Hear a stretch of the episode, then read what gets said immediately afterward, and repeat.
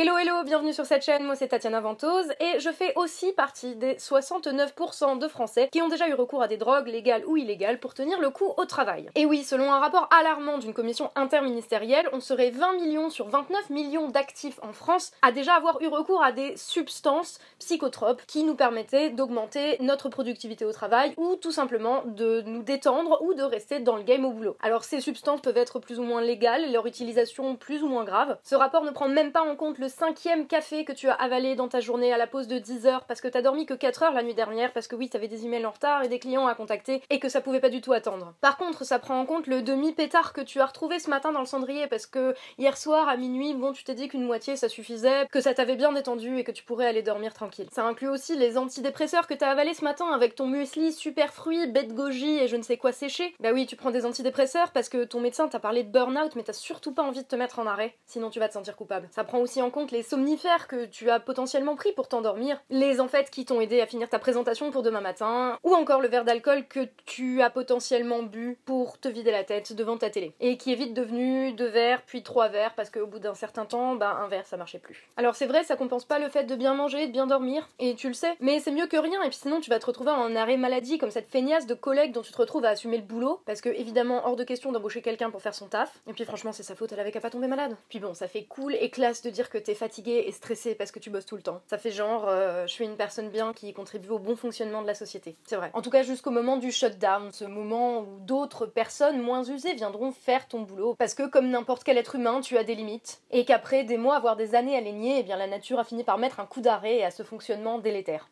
Waouh, j'ai utilisé délétère. Le fonctionnement délétère de quoi exactement? De toi? De moi? C'est moi qui déconne là? Et on en est tellement convaincus que c'est notre faute à nous personnellement qu'on se rend même plus compte qu'on est tous là à se dire exactement la même chose. On est tellement pris dans le flow qu'on se rend même plus compte que c'est pas normal de consommer tout ce café. Ou pire, que c'est pas normal de se mettre à fumer juste parce que c'est le seul moment où t'as une bonne excuse pour sortir prendre une pause. Parce que c'est pas ta faute, t'es un addict. Puis en plus, les collègues fumeurs, c'est quand même les gens avec lesquels t'as les conversations les plus intéressantes. En même temps, c'est normal parce que c'est aussi les seuls avec qui c'est possible de discuter pendant 5 minutes d'autres choses que du taf. On se rend même plus compte à quel point tout le monde est en souffrance dans les transports bondés qui nous ramènent à la maison super en retard. Et que c'est pas non plus forcément normal de passer 2 heures dans les embouteillages à t'énerver, voire à poser le décor pour un potentiel ulcère, parce que ça va te faire rentrer tard, ça va te faire te coucher tard, parce que t'as encore des emails auxquels répondre en rentrant à la maison et que la déconnexion c'est juste pas possible dans ton boulot. Parce que oui, dans ce monde, on te définit et on juge de ta valeur en fonction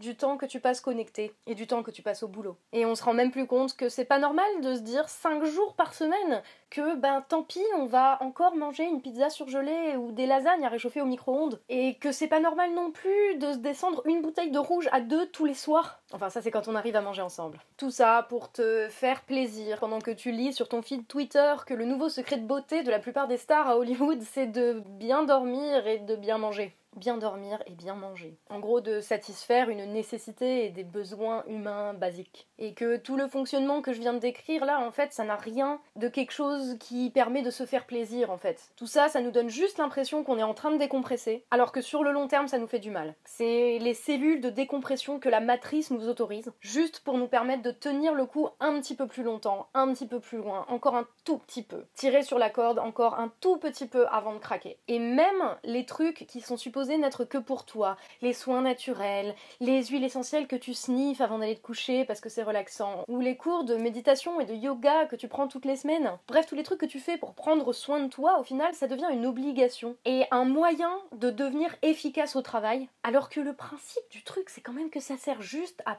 rien d'autre qu'à être bien et qu'à prendre soin de soi. Si la méditation rend efficace au travail, c'est un effet collatéral en fait. Mais c'est pas le but premier de la méditation. On en arrive à un point d'absurdité dans cette société où les trucs qui sont censés nous aider en tant que personne, ça devient des choses qu'on envisage, que la société envisage dans une perspective utilitariste. Fais du yoga, ça t'empêchera de tomber en burn-out. Sniff des huiles essentielles relaxantes, ça t'évitera d'aller jusqu'à la dépression. Et le résultat, c'est que bah, s'occuper de soi, prendre soin de soi, il y a plus beaucoup de gens qui savent ce que ça veut dire maintenant. Et si je vous parle de ça, c'est parce que je m'y connais un peu et parce que je suis pire que beaucoup. Le verre de vin avec le pétard quand tu rentres du taf pour arrêter d'y penser, j'ai fait. Le burn-out, check. Les antidépresseurs qui te mettent dans un état d'abrutissement complet, mais qui au moins te permettent de continuer à vaquer à tes occupations quotidiennes, check. Les anxiolytiques qui te transforment en un espèce de zombie, j'ai pris. Tout comme les somnifères qui t'empêchent de te réveiller en hurlant de tes cauchemars toutes les nuits. Sans parler évidemment des cuites que je me suis prises tous les week-ends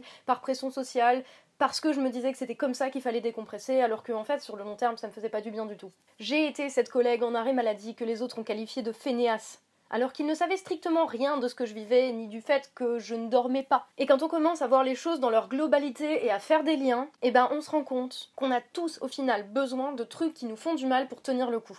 Et que du coup, eh ben c'est peut-être pas notre faute, mais c'est peut-être juste la société qui tourne par rond. Au lieu de nous balancer des solutions plus ou moins délétères, ok délétères visiblement c'est le mot du jour, des solutions plus ou moins délétères pour guérir les symptômes du mal-être au travail ou du mal-être déclenché par le travail. Les gros employeurs, les gros actionnaires qui imposent ce fonctionnement-là à toute la société et les politiques qui les écoutent comme si c'était des dieux. Ces gens-là qui nous balancent des lois pour réformer le travail, qui augmentent la culpabilisation des gens comme nous, qui pour la plupart sont déjà à la limite de l'implosion, qui augmentent la cadence, qui augmentent le nombre d'heures et le nombre de jours de carence, qui augmentent la vitesse pour augmenter la soi-disant efficacité et Eh ben peut-être qu'ils devraient plutôt se poser la question en prenant les choses par l'autre bout de la lorgnette. Ça c'est une idée pour eux. Et nous, bah, la seule solution, comme d'habitude, pour le moment en tout cas, c'est déjà de prendre conscience des choses, de pas rentrer dans leur schéma de pensée, de pas alimenter en fait ce fonctionnement qui rend tout le monde malade et qui fait qu'en plus on culpabilise d'être malade parce que du coup on n'est plus utile à la société. Attention, je ne suis pas en train de vous dire ce que vous avez à faire, chacun sait ce qu'il a à faire, je ne vous dis pas quitter votre job, vous savez très bien, mieux que moi, ce que vous avez à faire. Je dis juste qu'il faut qu'on se rappelle, chacun d'entre nous, qu'on a qu'un corps, qu'un cerveau, qu'une vie au final. Qu'il faut qu'on se pose régulièrement la question de savoir ce qui est bon pour nous, réellement, pas dans le monde de l'illusion qui nous vend des cellules de décompression. Et surtout se rappeler qu'on n'est pas tout seul. Que quand on a la sensation d'être tout seul, c'est encore une illusion, c'est encore un enfumage balancé par un système qui n'est fort que parce qu'on se sent seul. C'est le système qui nous fait croire ça, mais en attendant, dans la réalité, même les chiffres qui d'habitude sont contre nous, là démontrent qu'on est au moins 69% de gens à avoir besoin de saloperies pour tenir le coup dans ce monde. Et que donc on est une majorité. Voilà, je vous dis donc à la prochaine. Merci à tous ceux qui me permettent de faire ce travail en me soutenant via Tipeee, et merci à ceux d'avance qui vont aller me soutenir via ma page Tipeee. Et je ne le dirai jamais assez sur cette chaîne, mais surtout, surtout, prenez soin de vous.